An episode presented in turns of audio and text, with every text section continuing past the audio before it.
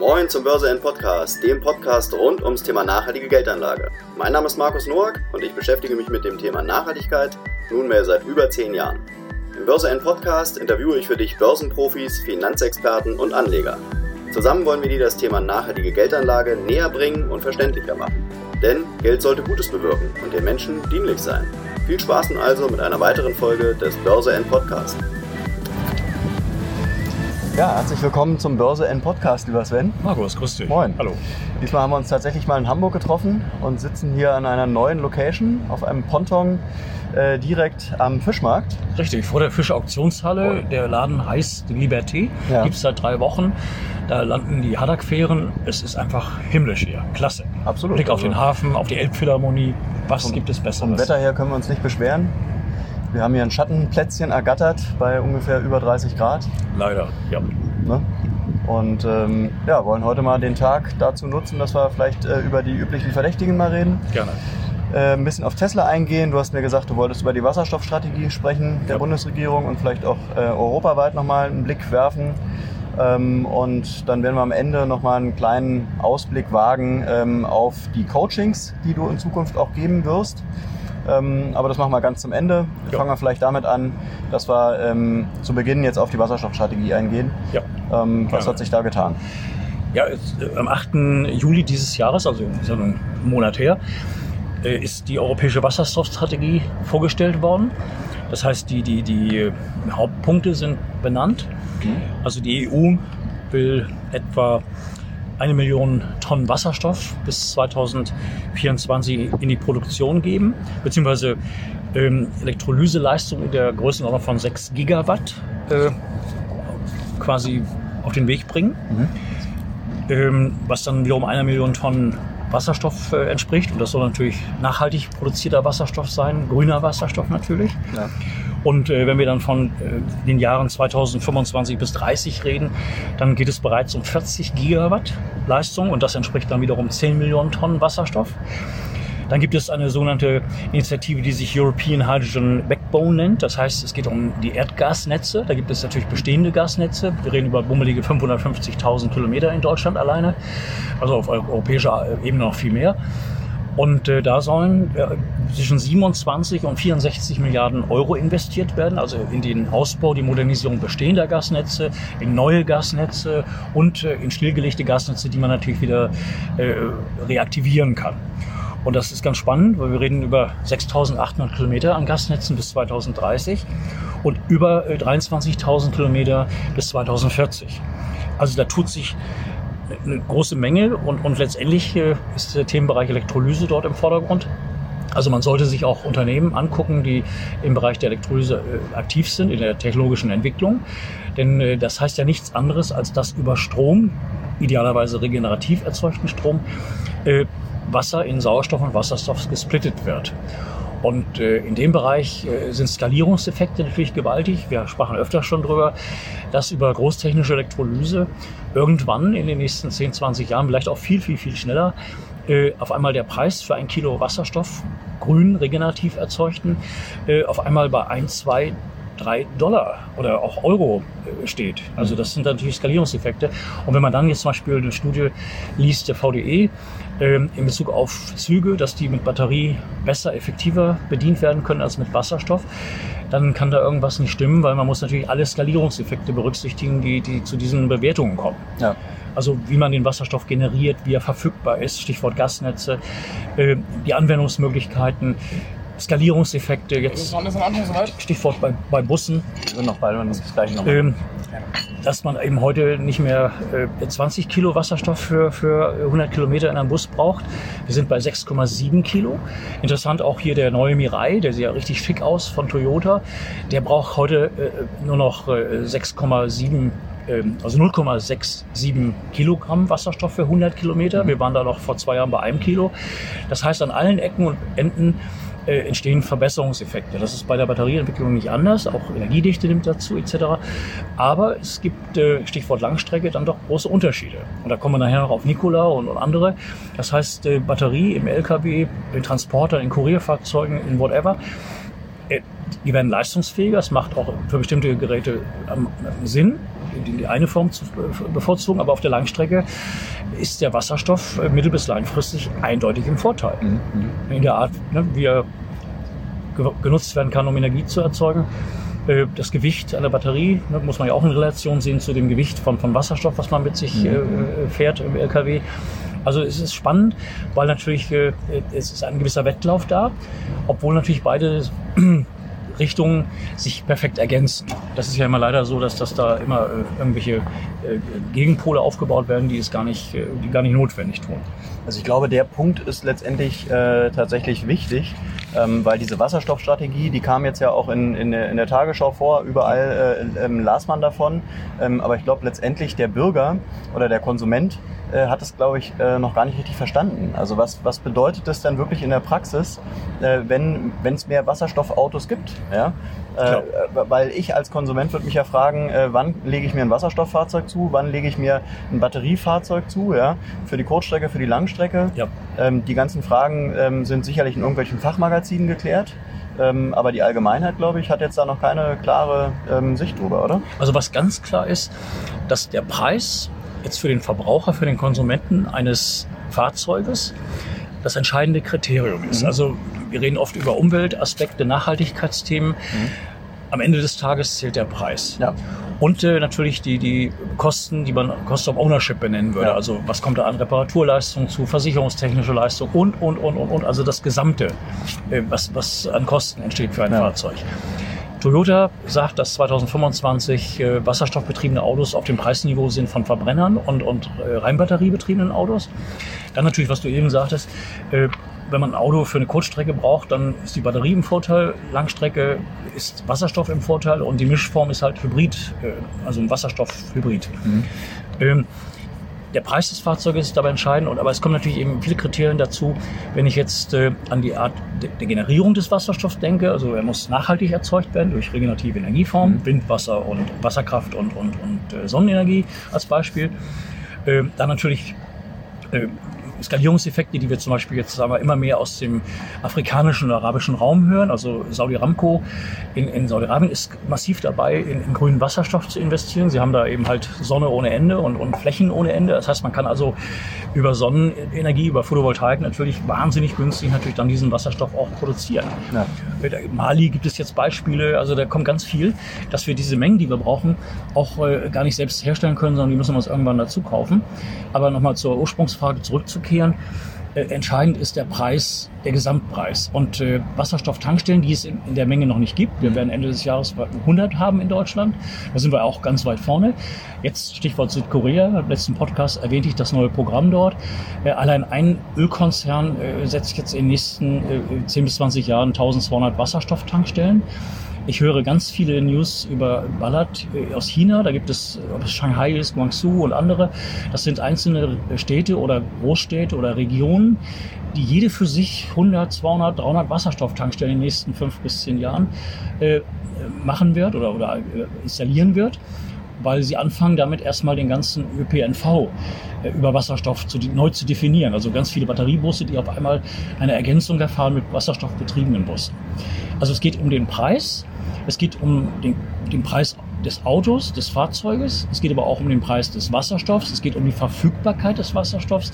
Man muss natürlich ein flächendeckendes Netz von Tankstellen haben, aber das gleiche Problem äh, gibt es auch mit E-Ladestationen für Strom, weil äh, die gibt es auch nicht in der Menge oder man redet von ganz anderen Größenordnungen. Wir brauchten wir, 1000 Wasserstofftankstellen in Deutschland, aber es wird darüber gesprochen. Frau Merkel hat das in den Mund genommen. Die Zahl finde ich äh, abstrus, aber eine Million Ladestationen in Deutschland.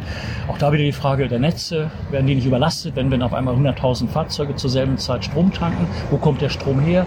Äh, die ganzen Themen, die mit der äh, mit den Standards auch zu tun haben, mit den Abrechnungssystemen.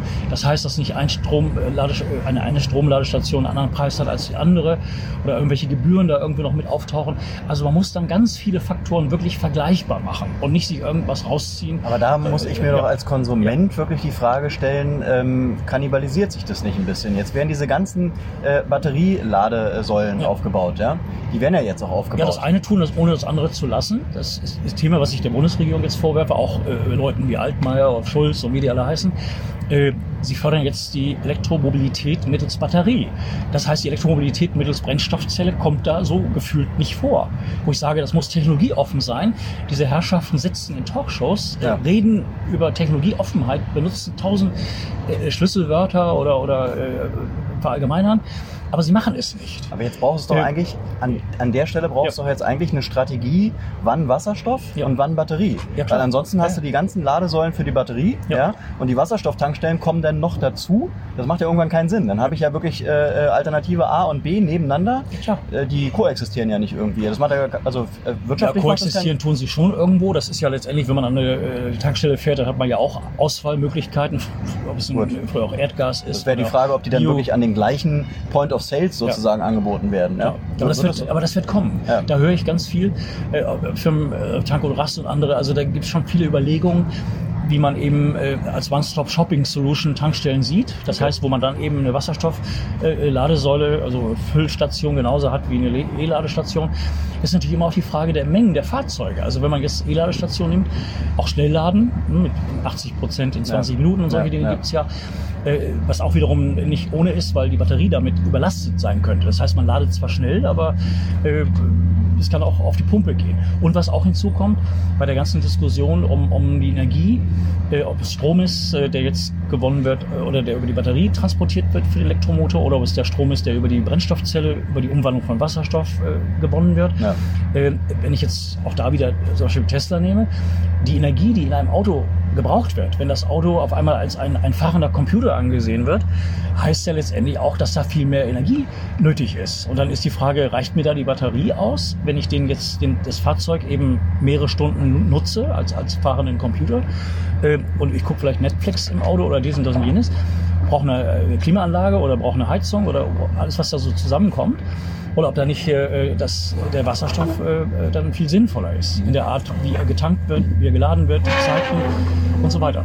Also da kommt dann ganz viel zusammen. Also es muss äh, dann wirklich technologieoffen gedacht werden. Und das sehe ich im Augenblick noch überhaupt nicht. Es kommen jetzt zwar alle möglichen äh, ich will mal sagen, äh, Protagonisten auf den Markt, die jetzt das eine gut und das andere schlecht finden oder, oder äh, es da auch, auch gewisse Grabenkämpfe sogar gibt zwischen Verbänden. Mhm. Aber das muss nicht sein. Und ich denke, da ist die EU wiederum in einer guten Lage, weil sie kann da richtig Druck ausüben.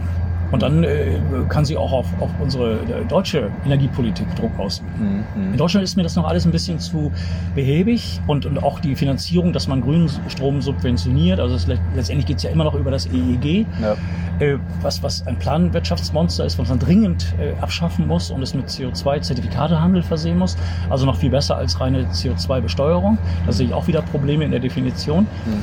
Also äh, da tut sich was. Der Druck kommt rein. Die Player werden immer mehr. Also auch jetzt Gazprom als Beispiel, also der größte russische oder staatseigene Gaskonzern, der auf einmal äh, grünen Wasserstoff liefern will, also über Nord Stream 2, wo wir ja die Diskussion der Sanktionen mit den Amerikanern haben, die uns da reinreden wollen, mit ja. welchem Recht auch immer. Also da passiert eine ganze Menge. Ähm, aber der Weg ist das Ziel und da sind wir auf der richtigen Spur. Ne? Das muss man schon mal ganz klar so sagen. Mhm. Ähm, dann äh, lass uns doch vielleicht jetzt äh, direkt äh, auf, ähm, auf unsere typischen Wasserstoffaktien mhm. eingehen. Jetzt haben wir so ein bisschen äh, nochmal, ähm, sind wir noch mal ein bisschen auf die Wasserstoffstrategie eingegangen und haben auch nochmal die, die, ähm, ja, den Status quo eingefangen. Ähm, wie ähm, hat sich denn jetzt, äh, jetzt haben wir Mitte äh, August, äh, wie hat sich Ballard Power bis Mitte August jetzt entwickelt? Äh, wir machen ja wieder unser Resümee am Ende des Monats, aber ja, vielleicht kannst du noch mal sagen, ich glaube, die hat sich mittlerweile wieder gut gefangen. Ja, also Juni sah es ja nicht so gut aus. Ja, aber sagen wir mal so, wenn wir jetzt Mai, Juni nehmen, dann ist sie von 9 oder knapp 10 Dollar anschließend auf 21,5 Dollar explodiert. Ja. Und dann gab es dann den Rückschlag, den haben auch andere Wasserstoffaktien gesehen, wie Bloom Energy. Das heißt, von 21,50 ging es dann wieder runter auf, auf 13, 14 Dollar. Mhm. Das waren, da waren vielleicht übertriebene Erwartungen da, es ging vielleicht auch zu schnell. Ähm, bei Ballard äh, gibt es eine ganze Menge interessanter News. Äh, die Fabrik in China mit Weishai zusammen ist in der Produktion, also hat begonnen. Eine richtige formelle offizielle Öffnung macht man im Jahresverlauf. Das war Corona-bedingt nicht möglich, habe ich da gelesen. Ähm, gleichzeitig geht es jetzt los, das ist schon mal nicht unwichtig. Äh, dann, was spannend ist, äh, gerüchteweise, also gab es einen Artikel in Bloomberg, dem, dem Nachrichtendienst, dass sich Broad Ocean, Broad Ocean ist ein großer Motorenhersteller, 50 Millionen Motoren im Jahr bauen die, auch für VW, für Tata Motors, für viele andere. Mhm. Die halten 9,9 Prozent und da gibt es Gerüchte, sie wollen diese 9,9 Prozent verkaufen. Jetzt muss ich gestehen, alles hat zwei Seiten. Wenn so eine Meldung da ist oder so ein Gerücht, dann würde ich erstmal unterstellen, dass Broad Ocean das nicht selber äh, lanciert hat, weil sie würden ja ihren Kaufpreis reduzieren. Oder aber wenn sie sogar glauben würden, was ich ausschließe, dass, das, dass dieses Paket über die Börse verkauft wird, dann würden sie, ihren, würden sie sich selber schaden. Ja. Also to make a long story short, ich glaube, dass diese Meldung äh, Bewegung bringt im positiven Sinne. Das heißt, dass entweder Weißschall diese 9,9 Prozent übernimmt und dann knapp 30 Prozent vom Ballard hält. Sie halten aktuell 19,9 Prozent und nach diesem ja, ATM-Programm, also sie geben Aktien aus Ballard und da hat der, ist der Anteil von Weißschall gefallen rechnerisch. Also äh, Weißschall könnte diesen 9,9 Prozent Anteil von Broad Ocean kaufen. Mhm. Das eine. Zum anderen gibt es äh, Äußerungen äh, im Transkript von dem Vorstandschef von Ballard, ja.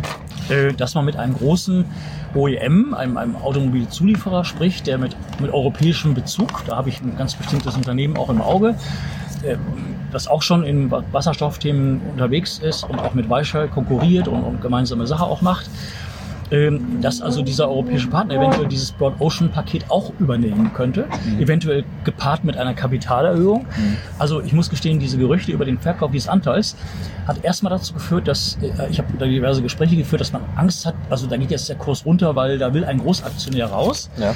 Aber ich sehe es umgekehrt. Broad Ocean hat jetzt einen super Gewinn gemacht. Äh, wenn die ihren Anteil verkaufen, äh, und er landet in der Hand eines anderen strategischen oder eines besseren strategischen Partners, dann ist das positiv. Zum anderen eine Partnerschaft auf technologischer Ebene äh, ist ja nicht damit beendet, wenn man Aktien nicht mehr hält eines äh, Partnerunternehmens. Ja. Ne, man hat ja ist ja frei, weiterhin äh, Produkte gemeinsam zu entwickeln, Motoren zu entwickeln, Märkte zu entwickeln, etc. pp. Also diese vermeintlich negative, gerüchteweise News, die sehe ich als extrem positiv an. Das heißt, ballert jetzt bei 14 Dollar die ja von 21,5 runter sind, aber eben von 9 kommen, mhm. die sind jetzt wieder auf einem richtig hochinteressanten Kaufniveau. Mhm. Und äh, das Spannende ist ja diese, diese Äußerung von, von äh, äh, Randy McEwan in, in der Telefonkonferenz. Es gibt ja dieses Transkript, was man nachlesen kann, was da gesagt worden ist. Das ist also dementsprechend schriftlich. Äh, also ich kann das mal einfach, äh, ich lese das einfach vor, weil ich ja, habe es ja hier vor mir liegen. Ja. Also die Äußerung im Transkript zum zweiten Quartal von Randy McEwan, dem Vorstandschef von Ballard Power. So I think what you expect is a very comprehensive relationship um, that Ballard will strike with a major name brand partner, particularly with strong European exposure. We are not in the position yet to comment more on that, but there's a lot of work that's been going on for the last six months uh, at this front. Also das ist eigentlich irgendwo schon eine Steilvorlage. Mhm. Interessant übrigens auch in dem Zusammenhang, China tut sich sehr viel. Und äh, nur mal so eine Zahl, Ballard hat 85 Prozent Weltmarktanteil für Busse, die mit Wasserstoff fahren. Und die fahren fast 100 Prozent erfolgreich. Da gab es kaum Schäden oder Ausfälle oder ähnliches.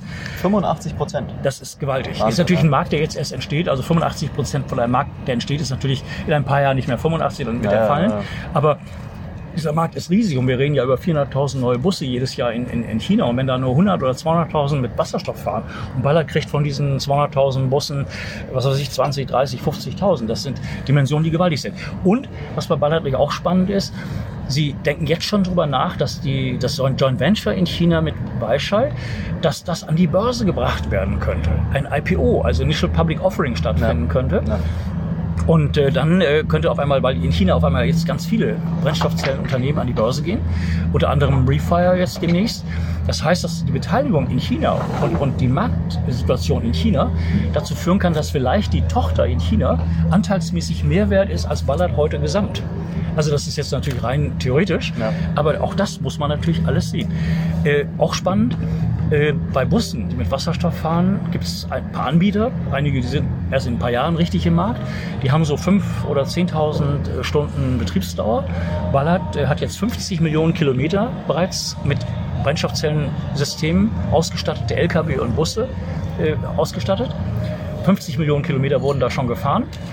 Und äh, sie haben jetzt im Augenblick mit, ihrem neuesten, mit ihrer neuesten Serie an LCS-Stacks, äh, kommen sie auf 30.000 bis 40.000 Stunden äh, Betriebsdauer.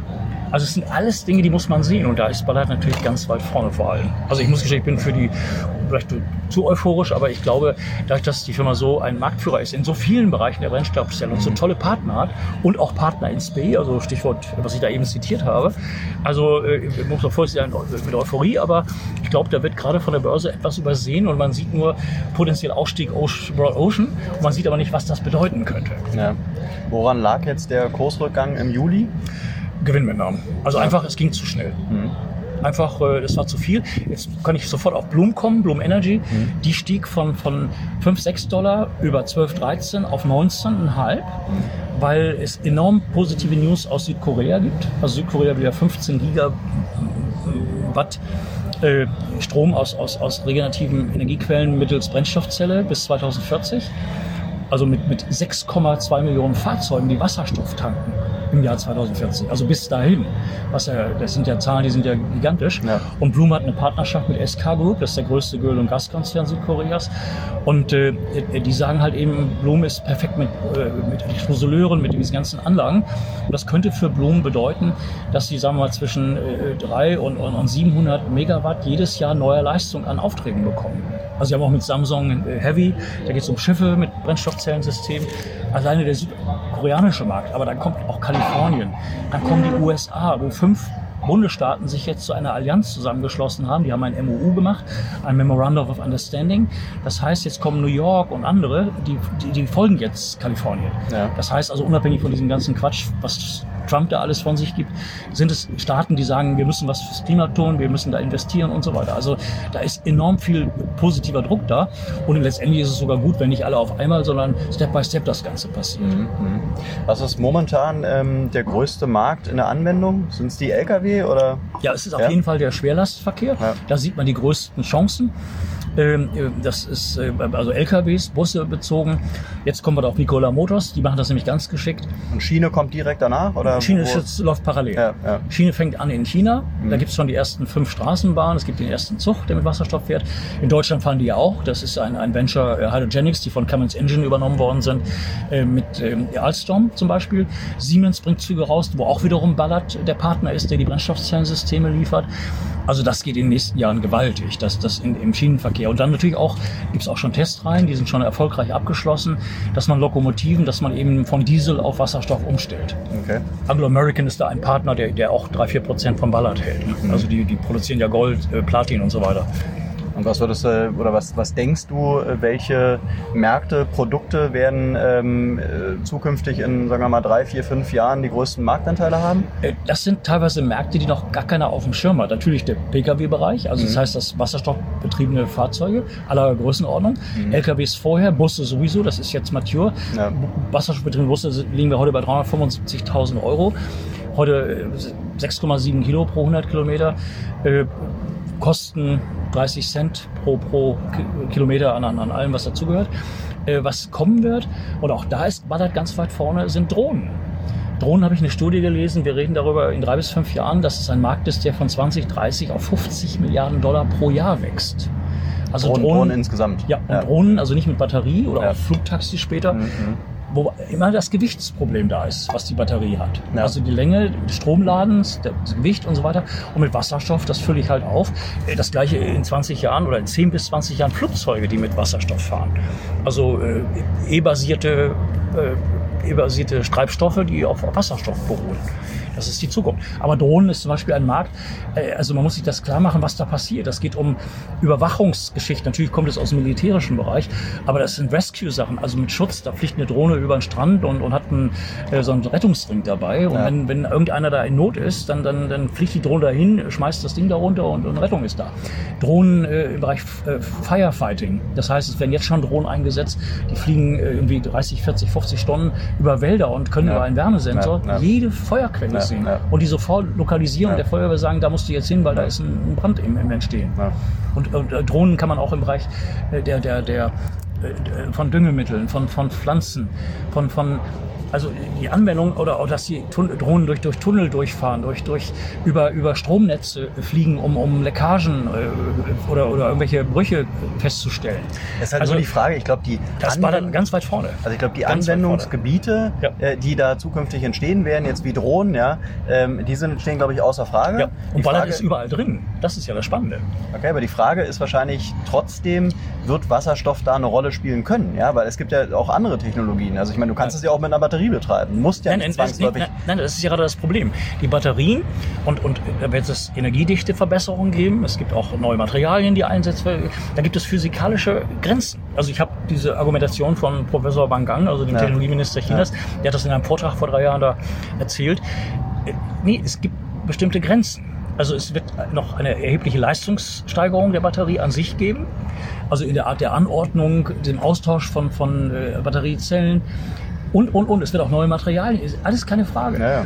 Aber ich muss die ganze Kette sehen. Und da ist Wasserstoff absolut äh, vom Gewicht her, von der äh, Leistungsdauer her, vom Ein von der Einsatzdauer her, von allem. Und wenn dann noch, auch noch nicht nur das Gewicht, sondern auch die Preise fallen. Mhm. Also das heißt, also da ist die Drohne äh, und, und Ballard arbeitet da mit Inuit zusammen. Da ist Boeing, da sind große äh, militärische Unternehmen mit dabei. Da ist der amerikanische Staat mit dabei. Äh, oder auch für, für Telekommunikationsmasten das Gleiche. Das war vor ein paar Jahren ein Riesenmarkt angedacht. Dann hat, hat sich das ein bisschen aufgelöst. Und jetzt geht das wieder neu los. Alleine äh, China Tower hat 35.000 Telekommunikationsmasten. Und so ein Telekommunikationsmast heißt ja, dass du letztendlich ein Land abdeckst, dass du über Handy überall erreichbar bist oder, oder 5G oder, oder äh, alle möglichen Logistikthemen, die damit verbunden sind. Äh, dass du eben nicht so einen, so einen Dieselmotor als Aggregat hast, um so einen Tower am, äh, also, am Laufen zu halten oder als Sicherheitsreserve, sondern dass du halt ein Brennstoffsystem hast. Da hat ja gerade einen Auftrag bekommen in Deutschland, 500 Masten auszustatten. Und das muss man ja jetzt über, weltweit übertragen. Kannst du was darüber sagen, wie, ähm, wie gefährlich äh, die Wasserstofftechnologie eigentlich ist? Man hört ja immer wieder davon, dass irgendwie jetzt gerade äh, jüngst in den letzten Wochen gab es immer mal wieder Unfälle mit, äh, mit E-Autos, ja, wo die dann wirklich tatsächlich explodiert sind und die Leute da drin verbrannt sind. Ja, jetzt, äh, jetzt bringen, muss ich dich aber auf, auf den richtigen Weg wieder bringen. Das waren ausschließlich Autos mit Batterie. Ja, mit Batterie, genau. Achso, genau. das klang aber gerade. Nee, nee, sorry, das, das klang so, dass das Wasserstoff war noch nie ein Problem. Nee, nee, okay, okay. Und bei dem Nexo von ja. Hyundai gibt es ein Beispiel. Das heißt, wenn dann auf die gibt es ja auch TÜV und so weiter. Das ist ja alles abgesichert. Es geht um die Tanks, wie die beschichtet ja. sind, welchen Druck, äh, welchen Druck sie aushalten müssen. Dass sogar es so ist, dass man eine, eine Art äh, antizipative Ventile äh, einsetzt, die also so viel Sauerstoff zuführt, dass eben kein Knallgaseffekt entsteht, sondern dass, dass quasi der Wasserdampf, also beziehungsweise der, der Wasserstoff mit Zuführung von Sauerstoff dann sukzessive äh, umgewandelt wird in Wasserdampf mhm. und dass also die Risiken damit eigentlich schon innerhalb von wenigen Sekunden vorbei sind. Okay. Bei einem Batterieauto und Tesla selber sagt ja, also 10.000 Liter Wasser braucht man, um so eine Batterie zu löschen. Oder ja. man gibt auch so einen Container in, Österreich, da, da, fährt so ein Auto rein äh, und dann wird da Wasser drauf gegossen. Das ist ja äh, gruselig. Ja. Also da muss ich gestehen, ist, ist ja Wasserstoff äh, sowas von im Vorteil. Ja. Aber man hat natürlich äh, durch die Begrifflichkeiten Wasserstoff, da, da muss erstmal viel äh, Aufklärungsarbeit noch kommen, weil man natürlich viele äh, Vorurteile hat, auch, auch mit der Hindenburg, die ja, ja von, von Touren gemacht hat also das stimmte ja auch alles gar nicht. Es war ja Helium, es war kein was. Also es gibt irre viele Sachen. Das muss in die Schulen. Das ja. muss, äh, da muss Aufbauarbeit, dass man überhaupt weiß, dass dieses Element äh, Nummer eins im Periodensystem wie ideal es multifunktional einsetzbar ist. In allen möglichen Kombinationen. Wir reden ja nicht nur über Strom, wir reden über Wärme, über Kälte. Carbon Capture ist ein Riesenthema, also CO2-Emissionen in Energie zu wandeln. Und, und, und, und, und. Aber da sind wir gerade am Anfang. Und äh, ich sehe auch nicht nur die Umweltaspekte, sondern wie viele Jobs können da entstehen. Ähm, welche neuen Märkte entstehen da, wenn man Firmen wie Fissmann und Panasonic nimmt, die da zusammenarbeiten. Also Wärmegeräte, die auch Strom erzeugen im Haushalt. Oder man hat eine eigene Elektrolyse, hat oben Photovoltaik, produziert eigenen Wasserstoff, packt den in Tanks und nutzt ihn dann, wenn man ihn braucht, um Warmwasser zu erzeugen oder Energie oder whatever. Das ist am Anfang, aber das ist, das ist ein riesiger Markt und das ist ein Markt mit Nachhaltigkeit. Mhm. Welche Aktie hatte ich jetzt im Monat August äh, noch am meisten hinterm Ofen vorgelockt? Ich glaube, Plug Power war noch mal so ein Thema, wo ja, man Plug, drüber reden könnte. Ja, Plug macht eine super Investor Relations on PR. Ja. Bin ich sehr kritisch, weil äh, der Aktienkurs ist ja äh, vorgestern 12 Dollar gewesen, also 3,9 Milliarden ja. Bewertung. Plug. Power zu dem Hintergrund rüstet Gabelstapler um, also Batterie raus, Brennstoffzellensystem rein, baut eigene Wasserstofftankstellen, ist da auch sehr erfolgreich. Mhm. Hat auch eine Firma gerade gekauft, die Wasserstoff produziert, also United Hydrogen. Haben auch eine Firma gekauft, die Elektrosoleure herstellt. Mhm. Haben gerade Asta in England als Kunden gewonnen, einen sehr großen Supermarkt-Chain, der zu Walmart gehört, mhm. die Amerikaner. Walmart ist ein großer Kunde von Plug, Amazon auch.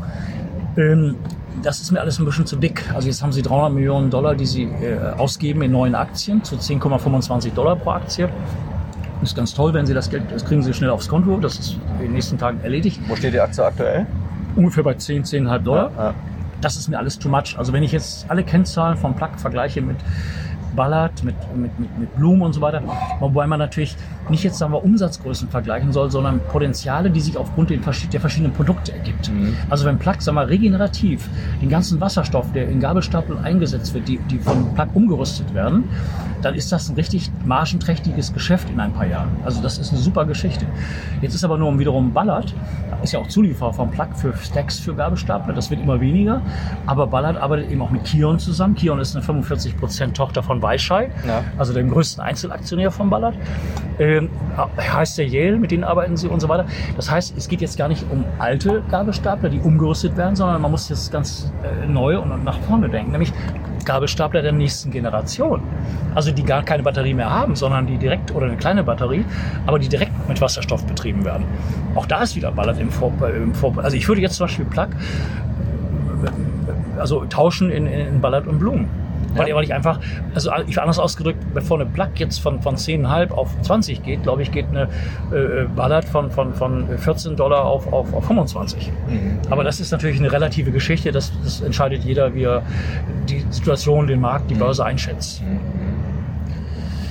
Hast du noch irgendeine Aktie, auf die du jetzt im August hinweisen möchtest? Ja, Bloom Energy, die ja. waren ja von 5 auf, auf fast 20, jetzt wieder runter bei, bei 13. Das ist ein Kauf, weil da einfach so viel passiert. Die Firma sagt selber, also das zweite Halbjahr wird richtig gut. Mhm. Jetzt haben sie gerade 200 Millionen Dollar eines sogenannten Green Bonds für 2,5 Prozent äh, Zinsen aufgelegt. Also sie haben das Geld äh, jetzt, glaube ich, gestern, vorgestern, das ging ganz schnell.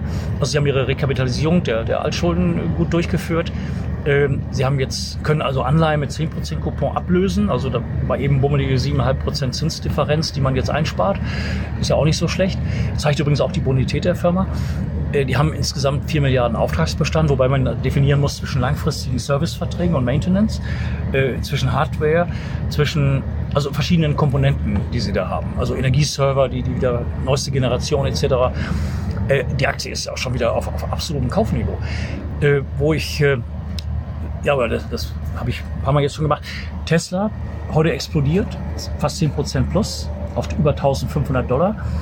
Tesla macht einen Aktiensplit, also mhm. sie, sie machen die Aktie optisch günstiger, mhm. 5 zu 1 das Verhältnis, also aus einer Aktie werden 5. Mhm. Das äh, ändert eigentlich an der Bewertung des Unternehmens gar nichts. Es ist natürlich so, dass dann äh, die Aktie optisch günstiger wird und vielleicht Anleger, die mit 1500 Dollar keine Aktie kaufen wollten, ja, die kaufen dann lieber bei 300 Dollar. Ja. Dann geht es um den Standard Plus 500, dass sie da reinkommen in den Index. Aber ich bin da sehr kritisch und da gibt es zwei Shortseller, die beide auf ihre Art und Weise sehr erfolgreich waren. Die haben natürlich alle ihre Phasen, mal sind sie gut, mal sind sie nicht so gut, aber langfristig waren die gut. Jim Connors, äh, der hat äh, massiv äh, Wirecard geschortet, mhm. hat gesagt, mhm. da ist irgendwas Dubioses mit der Bilanzierung, hat er einen riesen Gewinn gemacht. Wir wissen, wo Wirecard heute steht. Mhm.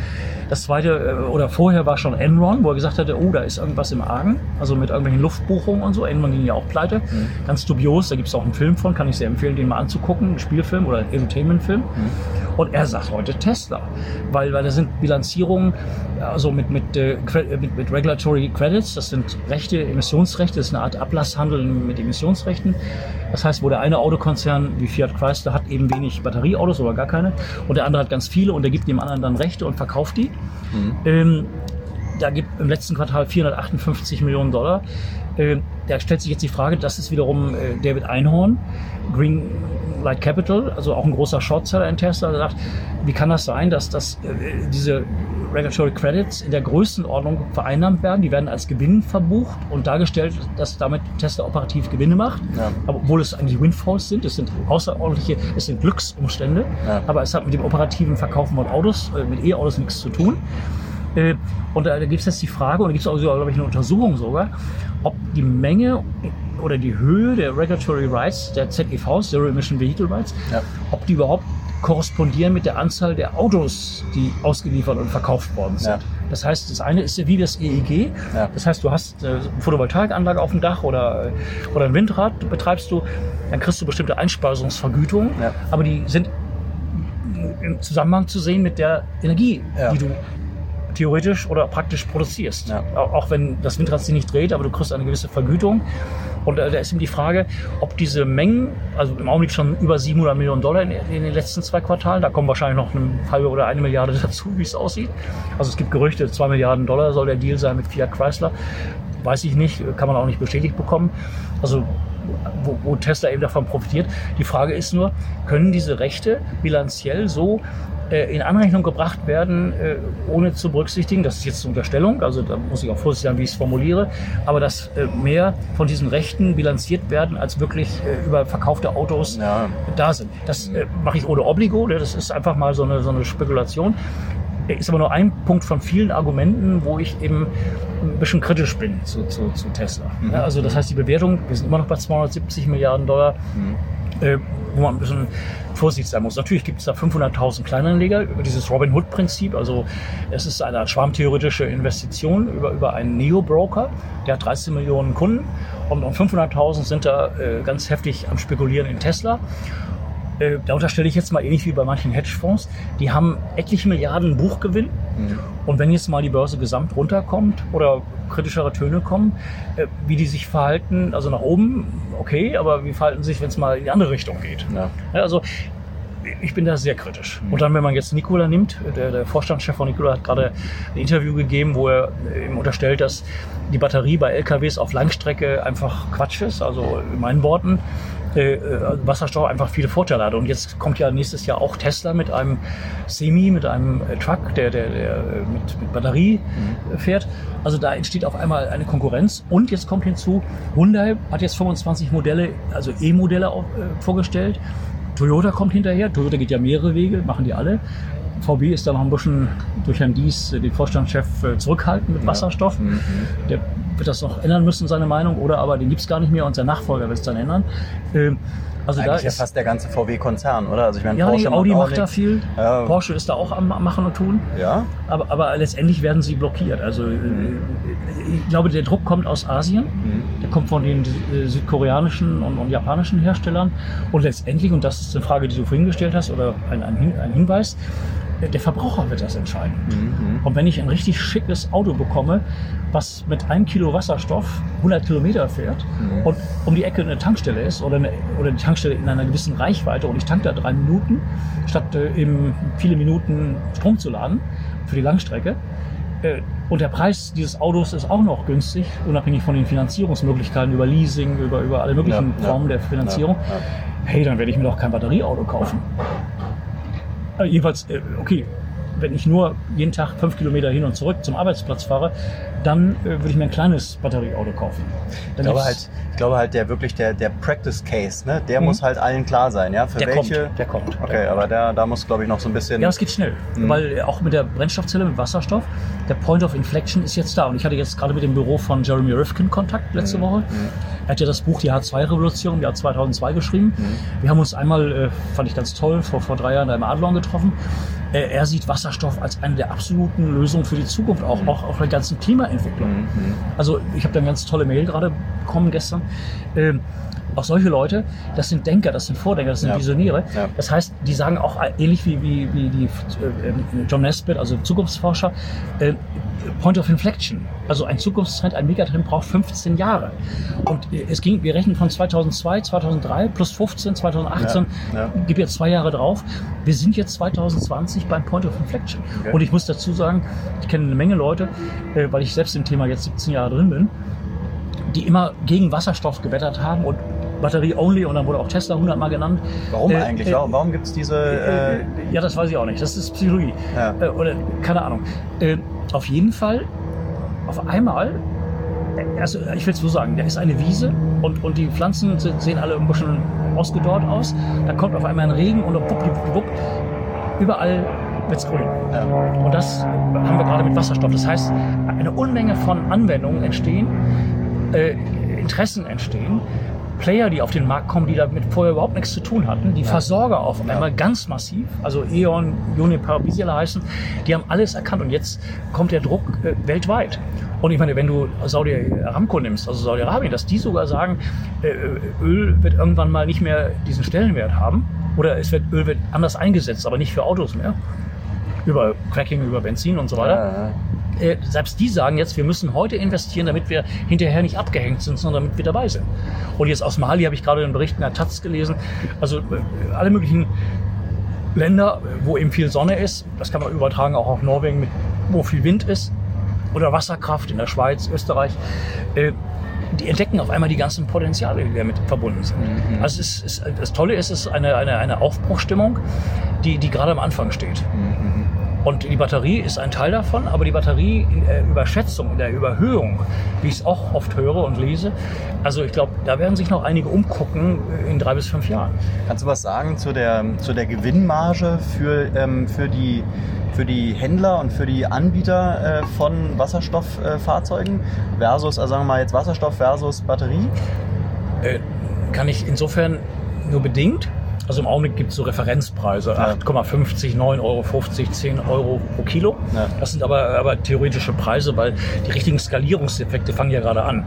Wenn ich Wasserstoff regenerativ für 2 Dollar produzieren kann und ich kann es für 5, 6 verkaufen, übrigens auch positiv dann bei Plug, also wenn die wirklich, wenn die günstig Wasserstoff produzieren können, selber, nicht als Großhändler auftreten, sondern selbst produzieren und verkaufen, dann hast du auf einmal eine super Marge, dann hast du 50 Prozent, 100 Prozent Marge.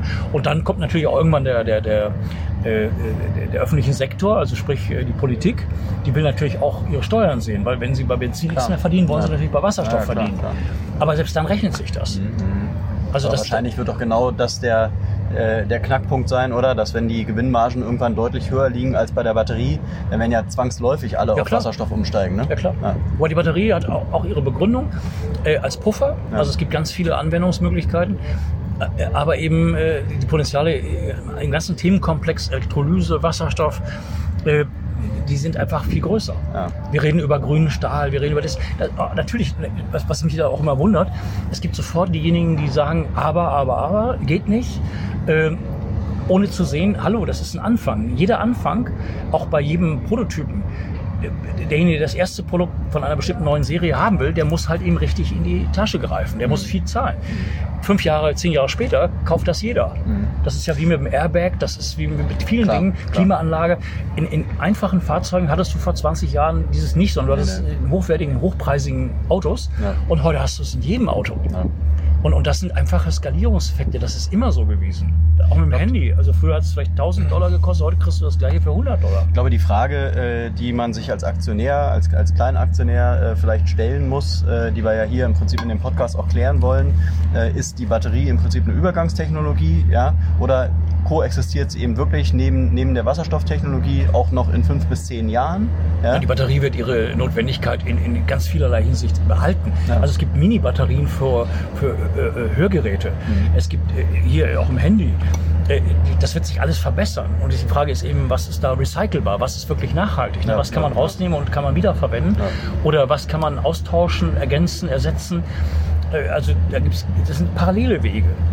Aber gleichzeitig... äh, Aber ich meine, ich meine auch gerade der Punkt, dass man jetzt eben als, als Aktionär an diese Wasserstofftechnologie glaubt. Ja? Weil ich glaube, da, da stehen ja noch viele. Mhm. Ja? Die fragen sich jetzt, äh, das ist ja ganz schön, dass ihr uns hier so ein paar Wasserstoffaktien vorstellt, ja, Ja, aber glaube glaub ich überhaupt an diese ganze Technologie? Oder wird es übermorgen schon einfach verpufft sein? Ja? Nee, nee, das ist ein neuer Megatrend. Also wir, wir sind gerade am Anfang. Ja. Wobei es auch Übertreibungen gibt. Also ich will es mal anders formulieren. Äh, Im Augenblick aus- über Börsenmedien, also Börsenbriefe oder Verlags- oder Fachmedien. Also jeder hat da so seinen speziellen Liebling. Ne? Also ich kenne da Fachmedien, die, die sind totaler Fan von Nel Asa. Dann gibt es einen anderen, der ist der Mega-Fan von PowerCell. Dann gibt es von ITM Power in England. Kenne ich gut die Firma. Äh, Super. Äh, Dann gibt es so äh, Fans von Firmen wie Blum und Ballard wie mich. Ja. Jeder hat da so seine, seine primären Favoriten. Nur, was kommen wird, ist, wenn man die Börsenbewertung sieht, dass äh, die Phase, wo man in alle diese Firmen investiert, die ist vorbei. Das heißt also, die, die tollen Zuwächse in den Aktienkursen, äh, da sollte man auch mal zufrieden sein, rausgehen oder man sollte sich neu ausrichten, dass man sagt, in der ASA eine Powerzelle. Aber meinst du nicht, das kommt jetzt gerade das erst kommt, recht? das kommt, das kommt, das kommt. Äh, Also deswegen bin ich ja so vehement auch mit meinem BZ Vision Ja. äh, äh, Portfolio bei Wikifedi, äh, Wikifolio. Ja. Da habe ich eben Bloom, Ballard und Fuel Cell Energy drin und Putz, also Verkaufsoptionen auf Tesla, weil von allen Werten, die ich analysiert habe, sind diese drei einfach mit den besten Kriterien versehen. Äh, Ist, natürlich klar, es ist Nordamerika-lastig, also Kanada und USA. Gleichzeitig aber, und das stimmt dann auch wieder nicht, was ich gerade sage, äh, Bloom ist in Indien vertreten. Bloom ist in Europa vertreten durch E.ON. Fuel Cell Energy ist durch E.ON hier vertreten. Äh, auch in Südkorea ist auch Fuel Cell Energy und, und Ballard ist ganz massiv China. Also das heißt also, ich habe über diese Werte eigentlich die Welt abgedeckt. Mhm. Äh, jetzt geht es immer um die Geschäftsmodelle. Ne? Äh, Plug äh, als Beispiel, die dann Gabelstoff, die wir können irgendwann mal an Wasserstoff verdienen, an den Consumables. Das ist wie mit dem Drucker von HP. Naja. Der Drucker, den kannst du verschenken, aber wenn die Leute ganz viel drucken und, und, und Na, Tonerkartuschen kaufen, den dann Kartuschen. verdiene ich an so einem Gerät Genau. natürlich Ja. richtig. Geld. Ja. Ja. Und bei Ballard ist das Gute, die müssen eigentlich auch noch, denke ich mal, ein Geschäftsmodell auch entwickeln, wo sie auch an den Consumables verdienen. Vielleicht Mhm. äh, investiert Ballard, die haben ja 750 Millionen genehmigtes Kapital, vielleicht kaufen sie eine Firma, die Elektrolysegeräte produziert, Elektrolyseure produziert, äh, dass sie auch am Wasserstoff partizipieren. Mhm. Äh, aber die, da ist wiederum die Stacks. Also das heißt, sie liefern an alle möglichen Hersteller von Bussen, LKWs die Stacks und verdienen daran. Das heißt, da sind per se erstmal schon riesige Wachstumsfelder da. Ähm, also da Ich muss jedes Unternehmen sehen, wie man verdient. Also der ASA verdient daran, dass die Elektrolyseure produziert, ITM das gleiche, oder dass sie Wasserstofftankstellen bauen. Und da muss ich natürlich immer unterscheiden, wo ist welche Marge. Ne? Also so eine Anlage mal für eine Million hinstellen ist ja toll, aber was bleibt unterm Strich über? Und da gibt es natürlich große Unterschiede. Und Bloom zum Beispiel verdient an, an Serviceverträgen. Also ne, das ist, sie bauen Energieserver, sie bauen Brennstoffzellenkraftwerke, die, die netzunabhängig sind. Also sie verdienen eigentlich einmal am Bau einer Anlage, aber auch am permanenten äh, Betreuen, am, am, am Maintenance, am Service.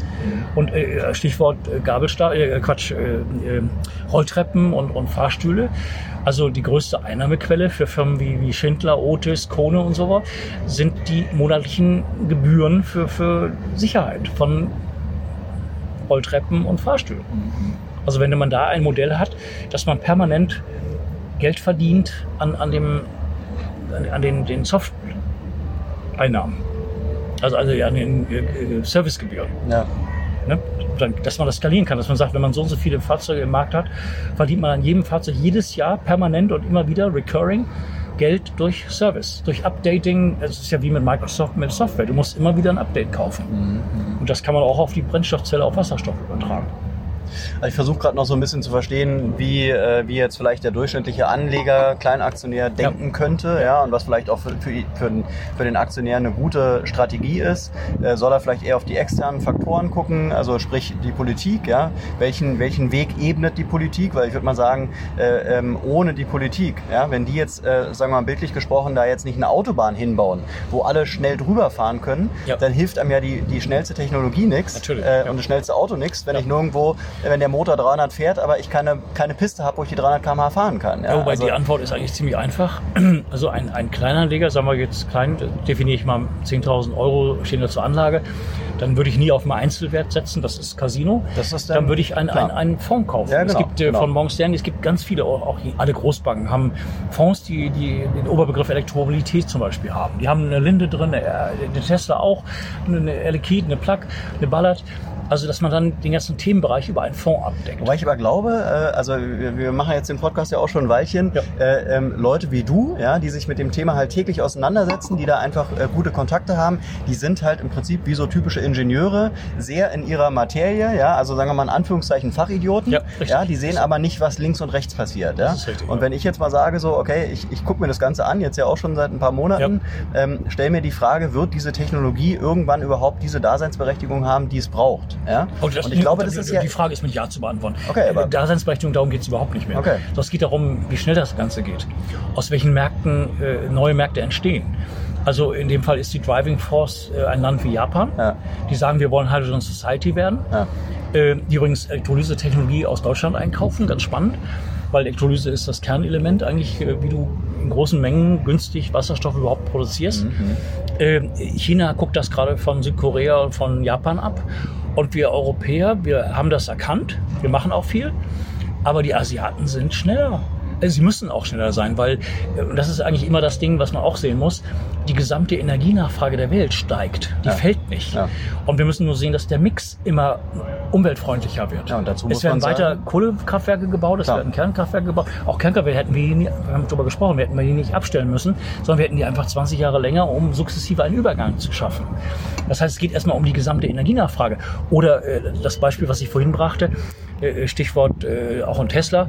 Das heißt, äh, das Auto wird immer mehr vollgepackt mit Elektronik Ja. und die Elektronik braucht Strom.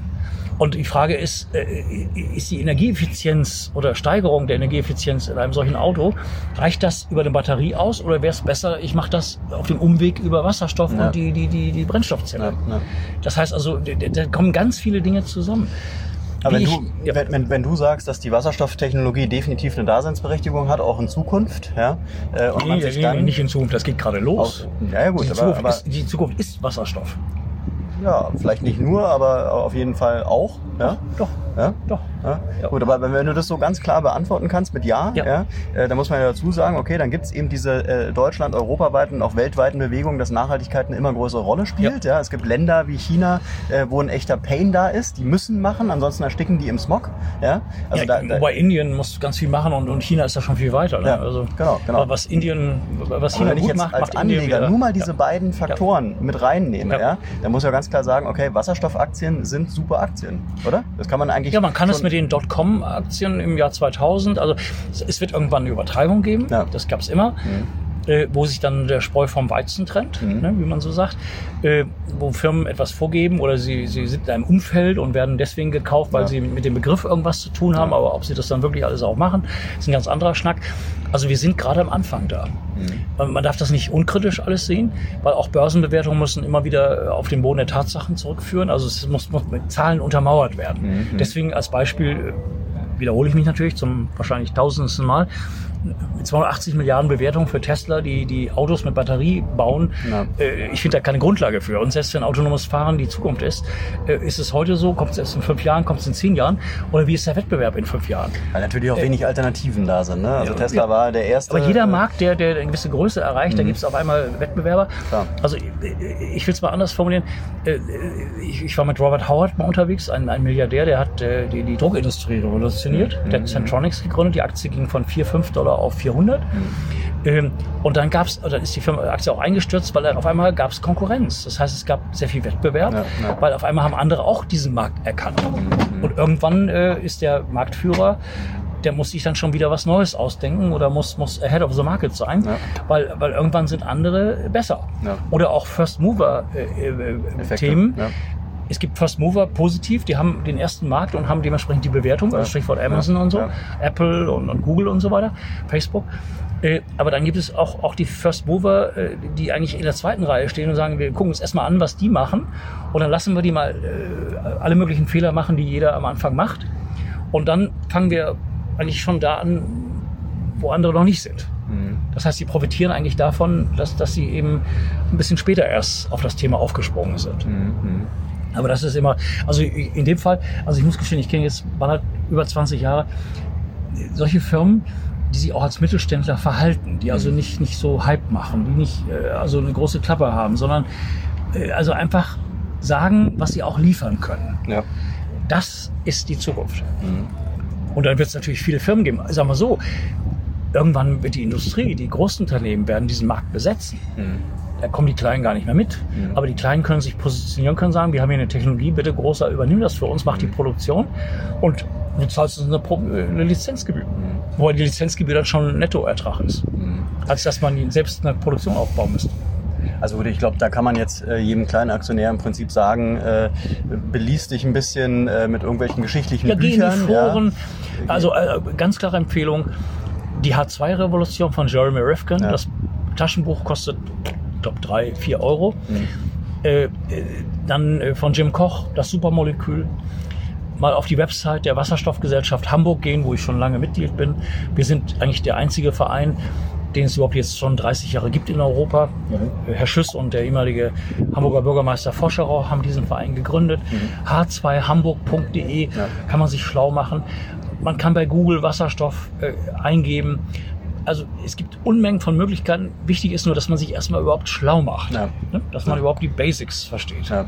Ich meine jetzt aber auch so im, in Bezug auf Aktien, äh, ganz klar, äh, nur auf eine Karte setzen ist immer Risiko. Ja? Äh, auch wenn man sich dann im Prinzip äh, bestimmte ähm, Firmengeschichten mal anguckt, dann weiß man auch, äh, auch der First Mover äh, war irgendwann bedroht von außen ja, und musste sich beweisen und war dann vielleicht auch nicht immer der First Mover, nee, ja, beziehungsweise First Mover schon, aber halt dann nee, auch der First Mover kann derjenige sein, der am ersten, alles in Ordnung? Der, der am ersten pleite ist.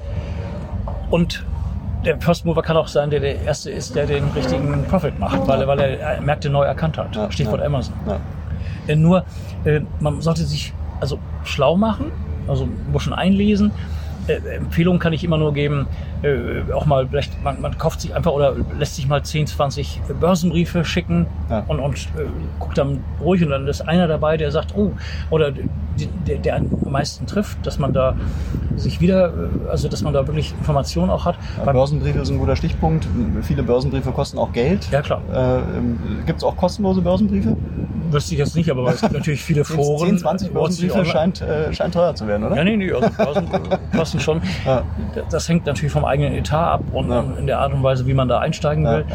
Ich würde eigentlich sogar eher sogar von Warren Buffett aus argumentieren, habe ja auch von ihm alles gelesen und auch Costolani, wo ich selbst eine Verbindung hatte.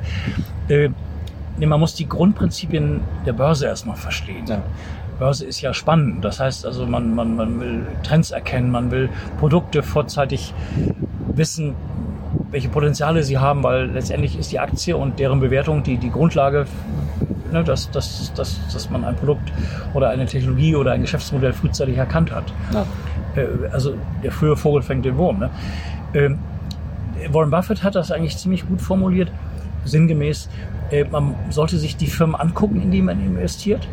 Man sollte ein Gefühl bekommen für diese Firmen. Äh, äh, also das, ja, das sind ganz, sind natürlich subjektive Geschichten, auch fundamentale Dinge.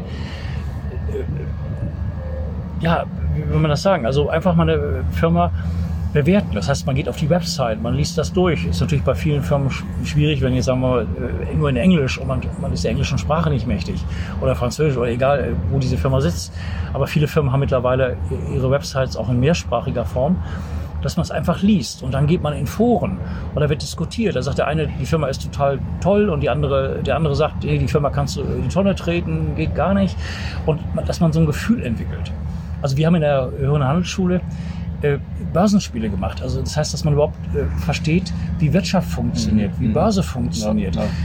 Costolani kann ich da wieder zitieren, 50 Prozent äh, vom Anlagerfolg oder Börse ist Psychologie. Ja. Also nicht Hard Facts, irgendwelche Charts oder, oder klar, was eine Firma verdient, weil es auch alles relativ. Mhm. Die eine Firma in der und der Branche verdient heute viel, aber Branchenzyklus, Stichwort Autoindustrie, auf einmal war es im Verlust und kommt erst in drei Jahren wieder. Und, und die Börse antizipiert das. Die, die antizipiert beides. Die antizipiert positive Entwicklungen und auch negative. Oder auch Welttrends, was da jetzt gerade läuft mit den äh, Notenbanken, wie sie Geld in die, die Märkte pumpen. Die einzige Anlageform überhaupt, wo man investieren kann, ist per se erstmal nur die Aktie. Mhm, mh. und, und dann wieder über Fonds und Cost Average, dass man nicht alles auf eine Karte setzt, sondern über längere Zeiträume mhm. investiert. Also da kommt ganz viel zusammen. Ähm, man sollte sich die Firmen angucken. Man sollte, und es gibt heute, es war früher nicht so, aber heute gibt es so viele Informationsmöglichkeiten, ohne dass es was kostet. Mhm. Also wenn ich jetzt von, von Ballard spreche mit dem Transkript, ein Transkript ist eine schriftliche Niederlegung einer, einer Telefonkonferenz zu einem Quartalsergebnis. Mhm. Das heißt, ich höre mir diese Telefonkonferenz an, da, da gibt es dann einen, einen, Abriss, was ist passiert im Quartal, wie ist das gelaufen, haben wir Aufträge gekriegt oder was ist nicht so gut äh, gewesen. Dann gibt es Analysten, die stellen dann kluge Fragen. Mhm. Einige Fragen auch weniger klug, aber habe ich auch schon mal. Äh, und, und, dann kriegt man das aber schriftlich. Mhm. Und schriftlich heißt, man kann das alles lesen, was da gesagt wurde. Und dann stellt man fest, oh, das haben die ja alle überlesen. Das haben die gar nicht richtig verstanden, was der eigentlich gesagt hat. Ja. Also sowas. Und da muss man sich an die Firma rantasten und mal gucken in Foren, was machen die denn und warum sind die so gut oder was spricht dafür, was spricht dagegen. Also man muss sich dann auch als Aktionär oder als Investor schlau machen. Mhm. Und, und äh, Warren Buffett sagt, äh, know the company you invest in. Mhm. Und, und, exakt das mache ich seit schon mittlerweile 40 Jahren. Mhm. mhm. Ja, wir kommen aufgrund der, äh, aufgrund der, der Lage, wo wir hier sitzen, ein bisschen ins Quatschen. Ich glaube, wir produzieren gerade den längsten Podcast ever. Oh, sorry. Äh, aber wir haben, das ist ja ein spannendes Thema und wahrscheinlich sind, äh, sind genau das die Fragen, die sich auch alle Zuhörer und Zuhörerinnen stellen werden. Deshalb haben wir mal uns ein bisschen Gedanken gemacht äh, und wollen auch mal ähm, ein Coaching bzw. Webinare lancieren, mhm. äh, wo du sozusagen als Experte dann agieren wirst. Ähm, und das Ganze haben wir unterteilt in sozusagen zehn Themen äh, und beginnen wollen wir im Prinzip mal mit der ersten Frage, äh, warum die Zeit äh, gut ist oder reif ist, jetzt in Aktien zu investieren und wie fängt man an. Ja, das sind ja, wirklich klar. die Basics, ja, was sich jeder Kleinaktionär fragen wird. Natürlich. Ähm, gerade wenn man eben noch nie in Aktien investiert hat. Ähm, wir erklären euch die Investment Journey vom Anfang, also von der De Depotgründung über das Festlegen des Budgets bis hin zur Auswahl äh, der favorisierten Aktien. Ja, das ist also das erste Thema, was du jetzt demnächst mal äh, angehen wirst. Wir werden auf Börse N darauf hinweisen. Dann kommen wir zum zweiten Thema. Das zweite Thema ist dann, wie investiere ich in grüne und nachhaltige Aktien? Das ist ja ein großes Thema. Und darunter geklustert sehen wir eben die äh, Wasserstoffaktien. Welche Möglichkeiten ja. gibt es und warum eben Wasserstoffaktien im Prinzip äh, stellvertretend für nachhaltige Aktien aus unserer Sicht die besten Aktien sind. Ähm, und dann hangeln wir uns weiter und gehen dann sozusagen zu den ähm, zehn Wasserstoffaktien, die wir empfehlen, von Ballard Power bis Plug Power, die wir halt hier immer schon in jedem Podcast eben auch äh, vorstellen. Ähm, und machen dann nochmal in den letzten sechs Folgen, gehst du ganz explizit auf die einzelnen Aktien ein. Also wir fangen da eben an mit Ballard Power ähm, ja, und das Ganze kann man eben äh, bei uns buchen zum ja. kleinen Preis. Du wirst sozusagen als Experte da eben zur Verfügung stehen. Die Leute können dir Fragen stellen ähm, Klar, und können gerne. im Prinzip so den Einstieg in die Welt der grünen Aktien bekommen. Gerne. Große ja. Freude. Ja. Ich würde sagen, lieber Sven, äh, wir genießen noch ein bisschen die Sonne. Ich bedanke mich für deine Zeit. Und, ich, ich danke äh, dir. Ich hoffe, dass auch die Zuhörer, dass, dass sie was davon haben. Also ansonsten, ja, ich glaube schon. Also deine, Kontakte deine, deine Ex, dein Expertenwissen äh, ist, glaube ich, einmalig und deine Kontakte sind noch einmaliger. Gerade an der Börse viele Höhen und Tiefen. Ja, aber das ist ja, glaube ich, also gerade für Leute, die eben da mal einsteigen wollen in das Thema ja. und wirklich völlig unbefleckt sind, glaube ich, tut es gut, einfach mal so eine Expertenstimme wie dich zu hören. Von daher bleiben wir auf jeden Fall am Ball und äh, werden Viele Kontakte BZ Vision bei Wikifolio, wenn ja. ich das sagen darf. Ne? Da mache ich alle zwei, drei Tage noch einen kurzen Kommentar. Mhm. Wenn irgendwas passiert, dass man weiß, was soll. Gerne. Ja. Also. Ja. Also man kann dich, glaube ich, auf unterschiedlichsten Kanälen. Ne? Man kann dich auch bei Facebook äh, im Prinzip. Äh, ja, Facebook darf ich, äh, da bin ich, da bin ich ganz stolz. Ja. Oder stolz ist der falsche Begriff, aber ich freue mich. Herr Geitmann, äh, ich sehe ihn als die Koryphäe im Bereich Wasserstoff. Er gibt Vom das H2-Magazin. Das H2-Magazin, das einzige Fachmagazin in ja. Deutschland in dem ja. Bereich. Also Herr Geitmann ist da echt eine mega Koryphäe. An der Stelle kurz darauf hinweisen, ich habe morgen mit ihm einen Podcast, ah, wo wir mal gut. so ein bisschen das Magazin vorstellen Sehr gut. Sehr gut. Äh, und ihn auch als Experten vorstellen. Ja, und er hat mir übertragen, Administrator zu sein für die zwei Foren. Einmal das internationale Hydrogen und, und Fuel Cell bei Facebook und dann das andere Wasserstoff- und Brennstoffzelle mittlerweile, äh, also eigentlich schon ziemlich heftig. 30, 40, 50 Anfragen pro Tag. Mhm. Also wir wachsen als Community dramatisch. Es geht darum, über diese beiden äh, Facebook-Communities sich schlau zu machen über alles, was in Sachen Wasserstoff und Brennstoffzelle so passiert ja. weltweit. Also da sind Forscher aus Südkorea, da sind Russen dabei, also ein Forschungsinstitut, da sind äh, alle Vertreter von den relevanten Firmen dabei. Also es, es ist ein Potpourri aus dem Umfeld von Wasserstoff- und Brennstoffzellen. Ja, wunderbar. Und dieses äh, darf ich äh, quasi ja, äh, administrieren, beziehungsweise bin da Kommunikator. Ja. Also ich ja. würde sagen, äh, wenn man sich informieren will, dann kann man sich informieren. Oh ja. Ähm, und unser Ohne nächster Ende. Podcast äh, wird zu Ende August wieder aufgezeichnet. Dann machen wir das Resümee aus dem ganzen Monat. Äh, und bis dahin wünsche ich dir eine gute Zeit. Und Gleichfalls. Danke. Vielen Dank, dass du mir die Möglichkeit gibst, äh, über das Thema äh, Aussagen zu treffen. Ich habe zu danken und wir hören uns dann wieder Ende, Ende August. Danke, ja. lieber Sven. Tschüss. Prost. Prost. Also ich trinke jetzt nichts mehr. nee.